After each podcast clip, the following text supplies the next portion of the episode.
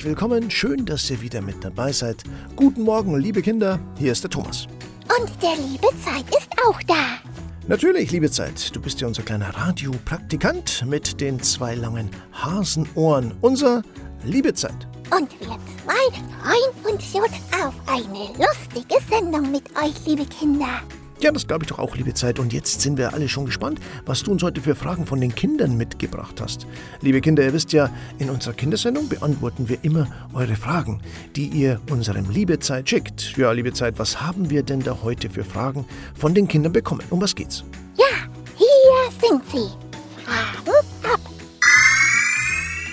Sag mal, liebe Zeit, wie wird eigentlich Radio gemacht? Ja, kannst du uns mal erklären, wie deine Stimme ins Radio kommt? Ja, wie machst du das, dass wir dich jeden Sonntag im Radio hören können? Ja, im Radio, da ist so halt so eine Station, so ein Auto, sind viele Computer, das man Satelli mit Satelliten verbinden und das funkt dann an die anderen Autos im Radio. Die senden dann zum Beispiel Musik und da sagen ihnen das zum Beispiel in ein Studio oder in ein Auto. In einem Studio und da ist, sind, sind so Leute da hinter einer Glaswand und du bist hinten auf der anderen Seite der Glaswand. Und da hast du noch einen Kopfhörer.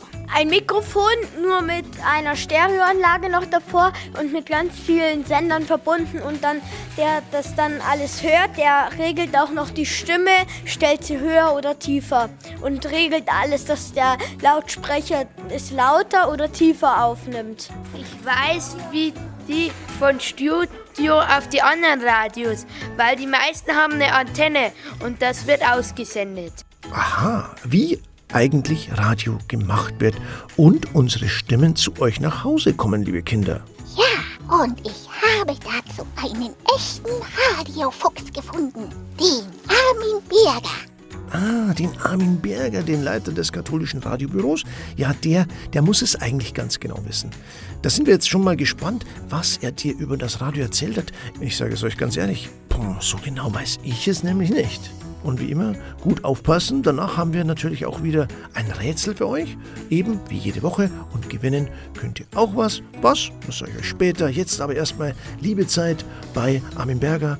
Und es geht um das Thema, wie kommen denn die Stimmen ins Radio? Oder wie funktioniert Radio überhaupt? Hallo Armin, gut, dass du Zeit hast. Bestimmt kannst du mir weiterhelfen.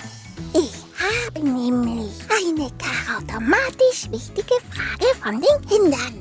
Ja, servus, liebe Zeit, sehr gerne und guten Morgen, liebe Kinder. Schön, dass ihr wieder dabei seid. Armin, du bist doch schon so lange beim Radio. Du bist ja schon ein alter Radiohase. Oh nein, ein Radiohase bin ja ich. Du bist ein echter Radiofuchs. Genau, das bist du. Und kannst du den Kindern und mir einmal genau erklären, wie das Radio eigentlich gemacht wird? Wie kommt meine Stimme zu den Kindern? Ja, liebe Zeit, ich kann's versuchen. Dann fangen wir mal ganz von vorne an. Das Radio ist ja zunächst ein Gerät, mit dem man Musik oder Nachrichten, also einen Sprecher hören kann. Dabei sitzt der Sprecher aber ganz woanders, durchaus etliche hunderte oder gar tausende Kilometer weit entfernt, in einem Radiostudio und spielt dort auch die Musik ab. Beides, also Musik und Sprache, werden übertragen und kommen so in die Küche oder eben ins Wohnzimmer der Familien oder ins Auto über das Radiogerät.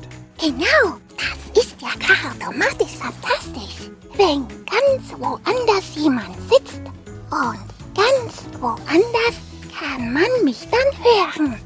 So etwas. Ja, da hast du schon recht. Eigentlich ist das schon eine tolle Erfindung. Also es ist im Grunde so, der Sprecher spricht in ein Mikrofon und auch die Musik wird dort im Studio abgespielt. Beides, Musik oder auch die Stimme des Sprechers, werden über einen Funkmast, der mit dem Radiosender verbunden ist, weggeschickt. Und zwar sendet der Funkmast Radiowellen aus. Die kann man so weder sehen noch hören, aber mit der Antenne eines Radiogeräts kann man diese Wellen empfangen und das Gerät wandelt dann diese Wellen um in was Hörbares, in Schallwellen. Also Musik und Sprecher, die wir dann über den Lautsprecher des Radios als Radiosendung anhören können. So wie die Kinder jetzt da draußen unsere Sendung Guten Morgen Kinder hören können. Die kommt aus Passau, geht aber überall hin in Niederbayern. Oh, so ist das also. Radiowellen, Schallwellen Sind das so Wellen, so wie im Meer? Aber wir werden doch gar nicht nass im Radio. Hm, ich glaube, jetzt komme ich ganz durcheinander. Ach so, liebe Zeit, die Schallwellen. Naja, die haben nichts mit den Wellen am Meer zu tun. Nass wird auch niemand. Man kann sie gar nicht sehen. Sie werden aber in einer Wellenform dargestellt. Es sind ja Schwingungen sozusagen. Da passt die Wellenform. Also ist es so. Wenn im Radio was aufgenommen wird, also der Sprecher zum Beispiel oder die Musik, dann werden Schallwellen erzeugt. Die entstehen eben beim Sprechen oder bei der Musik, also immer wenn wir was hören können hören das unsere Ohren durch die ankommenden Schallwellen. So kann man es erklären, die Schallwellen werden also von unseren Ohren, genauer gesagt vom Trommelfell, aufgenommen. Und im Radio werden eben die Schallwellen dann in Radiowellen umgewandelt und über den Sendemast an die Radiogeräte geschickt. Gar nicht so einfach, oder? Oh, automatisch kompliziert. Toll und gar nicht so einfach. Gut, dass du uns das mal erklärt hast. Armin, ich glaube, du bist automatisch lau. Vielen Dank.